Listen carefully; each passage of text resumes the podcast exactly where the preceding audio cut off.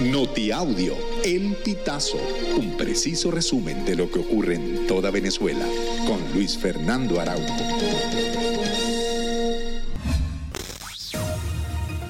Amigos, bienvenidos a una nueva emisión del Notiaudio El Pitazo.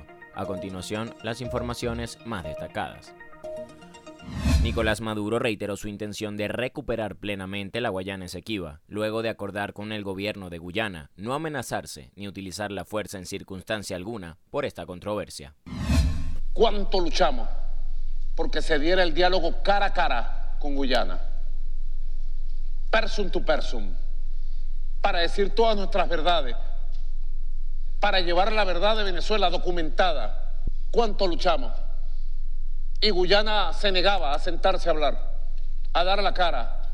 Tibisay Castillo y José Robles viven un duelo único.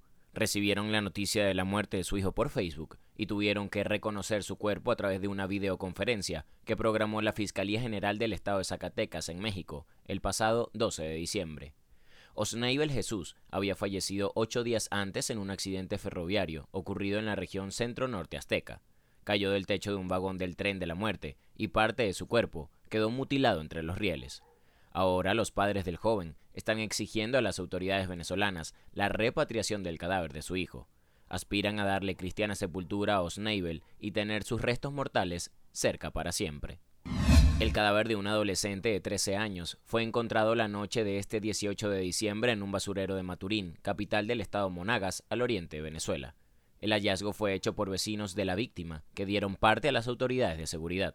Según el reporte policial, la víctima estaba desaparecida desde la una de la mañana del 17 de diciembre. Presuntamente, estaba sentada en el frente de su residencia viendo videos en un teléfono celular, cuando fue vista por última vez por sus familiares.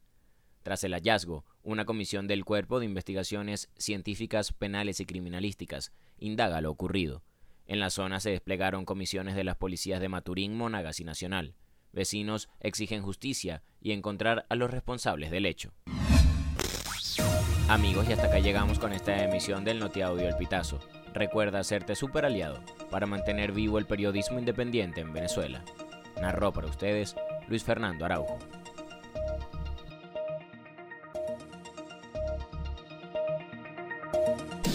Estas informaciones puedes ampliarlas en nuestra página web elpitazo.net.